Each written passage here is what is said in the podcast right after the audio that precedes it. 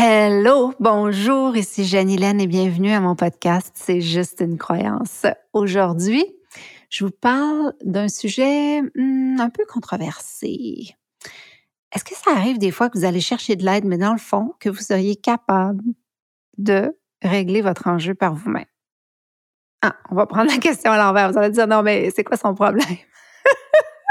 Arrête pas de nous dire qu'elle peut nous aider, puis là, elle nous dit, occupez-vous de vos problèmes. Non. L'idée, en fait, la semaine dernière, euh, ma grande amie Nancy m'a envoyé un article du Devoir que j'avais vu aussi. Euh, donc, euh, en fait, un article vraiment intéressant de Nathalie Platt qui dit le, le, psy et l'insoutenable légèreté, faisant référence au livre de Milan Kundera, L'insoutenable légèreté de l'être. Et l'idée derrière ça, en fait, c'est qu'elle disait, on est capable de tolérer un certain inconfort. Euh, c'est sain de tolérer un certain inconfort.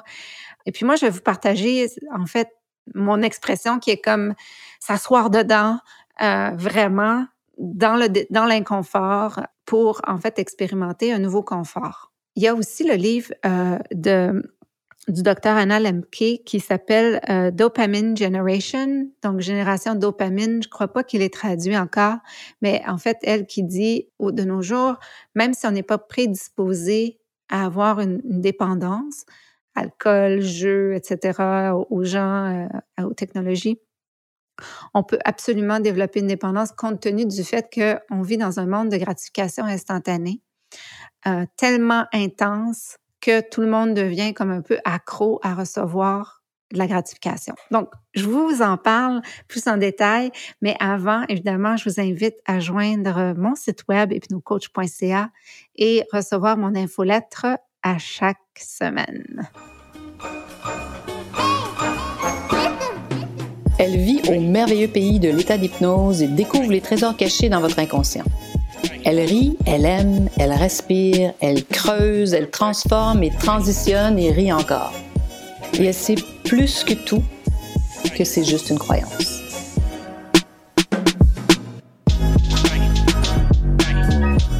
Alors, mon expression à moi, c'est s'asseoir dedans.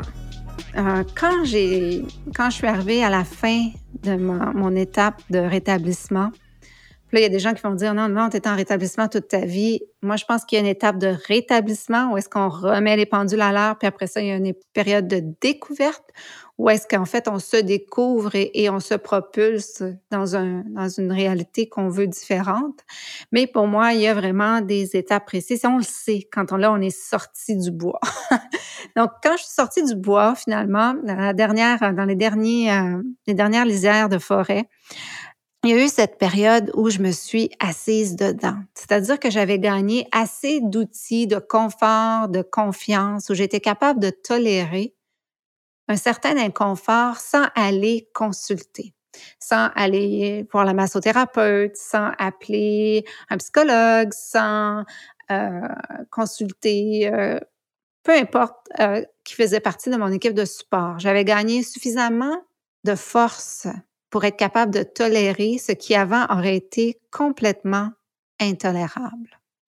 Et ça, c'est vraiment fascinant parce que l'idée qu'on est capable, en fait, de tolérer un, certain inconfort, une certaine provocation, une certaine tristesse, une certaine douleur.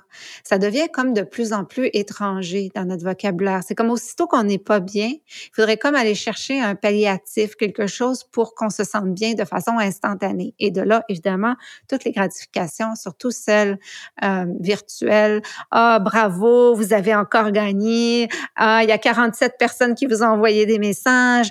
Euh, vous êtes très en demande. Euh, peu importe, tout euh, pour nous faire sentir mieux. Mais l'idée derrière ça, c'est que vous êtes absolument capable de tolérer une certaine part de douleur, d'inconfort et que ça peut être extrêmement enrichissant pour votre expérience humaine. Je me souviens, à un certain moment donné, j'ai eu une espèce de trigger qui était comme quelque chose qui est revenu, qui était vraiment complètement parti puis qui est revenu. Fulgurant. Wow! Ça revient, cette espèce de douleur dans la poitrine que j'avais depuis des années qui était disparue. Un trigger, une espèce d'événement plate. Euh, et la douleur dans la poitrine se réactive, etc. Avec tous les outils que j'avais, l'expérience que j'avais à ce moment-là, j'étais vraiment capable, et je me souviens où j'étais, j'étais capable vraiment de m'asseoir, puis de m'asseoir dedans. Puis là, je vais utiliser une expression qui est pas politiquement correcte, mais moi j'appelle ça s'asseoir dans son caca, dans le sens que c'est s'asseoir vraiment dans son caca, s'asseoir dedans, puis se tourner dedans, puis dire ok, regarde, je vais sentir, c'est quoi que ça sent être inconfortable, c'est quoi que ça sent être en colère, c'est quoi que ça, comment que ça me fait à l'intérieur de moi d'être pas bien, d'être euh, morose, d'être euh, peu importe. Et ça, de laisser ça, de l'observer, puis, puis là, vous me voyez pas parce que je suis pas en vidéo, mais je fais vraiment le geste en même temps. C'est vraiment de s'effoirer dans ce qui est difficile, dans ce qui est pénible, puis de l'observer. Puis des fois, cette espèce de s'asseoir dedans puis brailler un bon coup, honnêtement, ça fait vraiment du bien, puis parfois ça passe. L'idée, c'est que vous avez plus de ressources que vous pensez et autres que celle de la gratification instantanée qui crée d'autres enjeux, aller s'acheter des choses, booker un voyage, euh, aller jouer au casino, aller s'acheter une bouteille de vin, euh, autre autre chose qui est peut-être pas souhaitable. tout le monde le sait, là, j'ai, de la je suis pas la fille qui, qui est intolérante à l'alcool. C'est juste que quand c'est fait pour pallier à un enjeu, ça peut, à la longue, euh, créer d'autres enjeux. Si vous preniez le temps, quand il y a quelque chose de provoquant, quelque chose de difficile, quelque chose de dérangeant, quelque chose qui vient vous piquer, qui vient vous provoquer, si vous preniez juste le temps de vous asseoir dedans, puis d'observer, puis d'être capable de vous décrire peut-être même à vous-même. Oh là, c'est drôle, ça me serre dans la poitrine. Oh là, j'ai chaud. Oh là, j'aurais juste envie d'aller courir ah là, je veux me sauver. Puis là, on le sait, c'est le réflexe euh, de se, se sauver. C'est un réflexe absolument normal et sain, là. mais l'idée, c'est de dire, est-ce que je peux, moi, observer comment je suis dans cette douleur, dans cette peine, dans cette difficulté, et comment je peux la laisser aller simplement par l'observer, simplement par m'asseoir dedans, puis par moi-même dire que ça va passer, parce que tout passe, tout finit toujours par passer. Et là, évidemment, je dois le dire, je vais le dire, je sais que vous le savez. Si ça dure pendant plus de 4-5 jours et que ça ne ça va pas en augmentant, que ça, ça va en descendant, si c'est suite à un événement tragique et difficile, tous ces autres critères-là, évidemment, oui, vous allez chercher de l'aide. Au contraire, là, c'est en fait, ça prend la force d'aller chercher de l'aide. Souvent, c'est là qu'on n'y va pas et c'est là qu'on a besoin d'y aller. Donc, l'idée, c'est de dire, par vous-même pour des, difficultés quotidiennes tolérables. Faites l'expérience. Faites l'expérience de la douleur, faites l'expérience de la tristesse, faites l'expérience de ne pas vous sentir bien, puis explorez-la, décrivez-la, regardez-la. Puis des fois même, vous pouvez lui parler. Ah, ah, ah tu reviens me voir encore, là?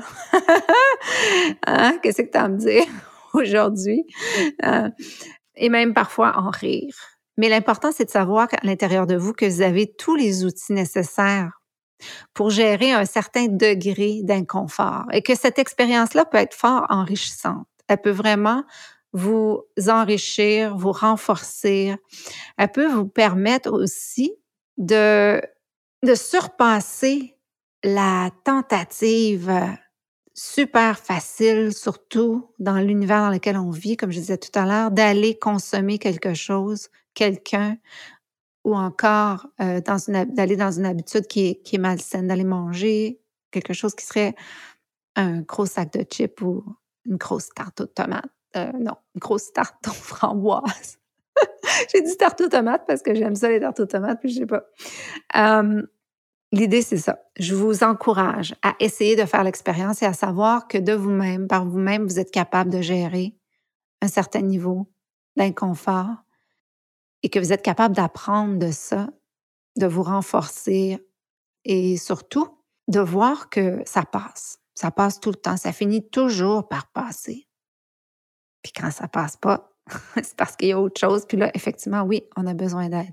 Les clients qui viennent me voir sont généralement autour de 7 sur 10. J'envoie toujours un questionnaire au départ pour dire, bon, votre vie en général, elle est comment de 1 à 10. Puis là, la plupart des gens en moyenne, tu sais, vont être entre, bon, 7 c'est la moyenne. quand les gens sont à moins de 5 ou moins de 4, c'est sûr que je vais m'assurer qu'ils ont d'autres supports, soit un psychologue, un, psychiatre, etc., en même temps qu'on fait le travail ou avant qu'on fasse le travail ensemble. Parce que l'idée, pour moi, c'est que le travail que je fais, c'est du travail de support ou avec des gens qui sont capables de s'auto, comment on dit en anglais, j'ai le mot en anglais, mais en français, de s'auto-gérer. voilà. Donc, d'une certaine manière. Donc, comme les gens sont à, déjà à 7, puis dans le fond, ils vont bien dans l'ensemble de leur vie, mais il y a quelque chose qu'ils veulent absolument régler, surpasser, mettre de côté. Ils développent des outils, des outils vraiment euh, utiles, pratiques, pour quand dans l'après-travail ensemble, des choses difficiles vont se présenter à eux parce que faut se le dire, c'est pas parce qu'on fait le genre de travail que je fais qu'après, on n'a plus d'enjeux, qu'il arrive plus de choses ou que même nous, on perd pas des fois le contrôle. Ça arrive absolument. L'idée, c'est qu'après ça, la personne a des outils. Elle peut se corriger rapidement, peut se remettre sur les rails rapidement. Puis les gens souvent me disent, moi, là, quand il arrive quelque chose maintenant, là, je fais juste me fermer les yeux, puis je me pose les questions que tu me posais, parce que je les ai entendues des milliers de fois, ces questions-là. Donc là, maintenant, elles sont comme naturelles pour moi de me les poser. Et j'ai mes réponses. Donc, de deux choses l'une. La prochaine fois que vous avez une envie subite de faire quelque chose, d'aller vous acheter quelque chose, de consommer de quelque manière que ce soit, quelque chose dont vous n'avez pas nécessairement besoin au moment où, vous êtes, je vous invite vraiment à vous, interroger puis à vous demander est-ce qu'il n'y a pas quelque chose d'inconfortable qui se passe présentement dans ma vie? Puis je suis juste en train d'essayer de ne pas le vivre, de ne pas l'expérimenter, de, de fuir c'est pas populaire ce discours-là actuellement parce qu'on est dans, dans un air où est-ce qu'il faut pas vivre de douleur. En fait, il faut éviter la douleur à tout prix. Et il y a des palliatifs euh, à l'appel disponibles chez nous, 24-7, 24 heures sur 7, 24 heures, 7 jours par semaine, et euh, à, à, volonté. Donc, c'est très facile, très tentant. Euh, et on est programmer, éduquer, encourager, gratifier euh, pour le faire.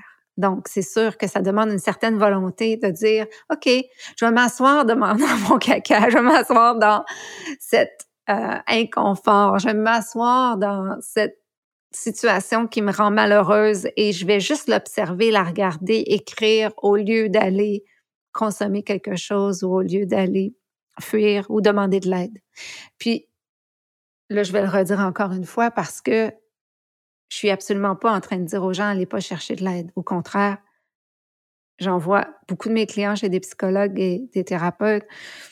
J'y crois, j'ai eu de l'aide thérapeutique moi-même. Je sais à quel point c'est euh, important. Puis ce que je fais, c'est complémentaire.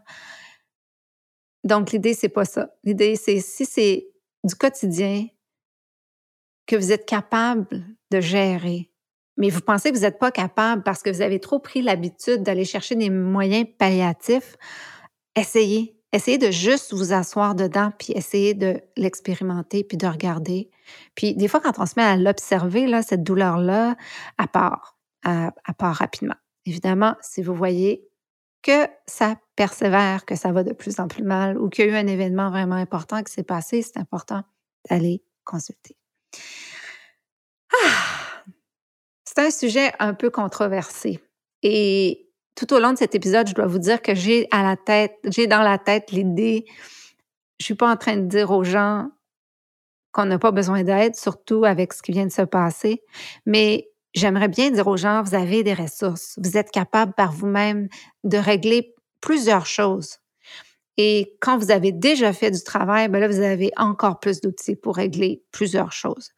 Donc, si vous réfléchissez à toute l'aide que vous avez eue dans le passé, les gens qui vous ont aidé, si vous avez eu des psychologues, des coachs, si vous avez eu des entraîneurs, des nutritionnistes, des massothérapeutes, peu importe, des gens, des comptables, des avocats, des gens avec qui vous avez travaillé, avec qui vous avez appris, vous étiez dans des dossiers chauds et vous avez dû gérer des situations ou des gens qui vous ont aidé d'un point de vue plus personnel. Qu'est-ce que vous avez appris de ces personnes-là que vous pouvez utiliser pour vous, que vous pouvez appliquer à vous-même?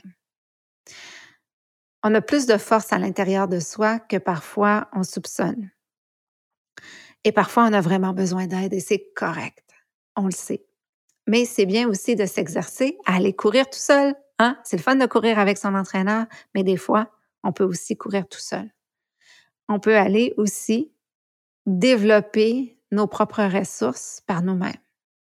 On a cette capacité-là en tant qu'être humain, mais parfois, effectivement, on a besoin d'aide. Donc voilà, j'espère que je lance une réflexion qui va vous interpeller. J'aimerais que si vous expérimentez de l'inconfort, que vous essayez de vous asseoir dedans pendant un certain temps et d'observer ce que ça fait. Commencez par des petites choses. Ah, j'ai fait la file aujourd'hui, là, puis ça, ça m'a mis en colère. Ah, j'ai attendu pendant une heure au téléphone avec euh, la compagnie aérienne. Peu importe. Ou encore, euh, j'ai, euh, j'arrive pas à gérer mes collègues au travail, je me sens pas bien. Essayez de voir comment vous pouvez juste vous asseoir et observer qu'est-ce que ça fait à l'intérieur de vous, cet inconfort-là, le laisser passer. Et puis voir que parfois, dans beaucoup de cas, ça fait simplement disparaître. Voilà.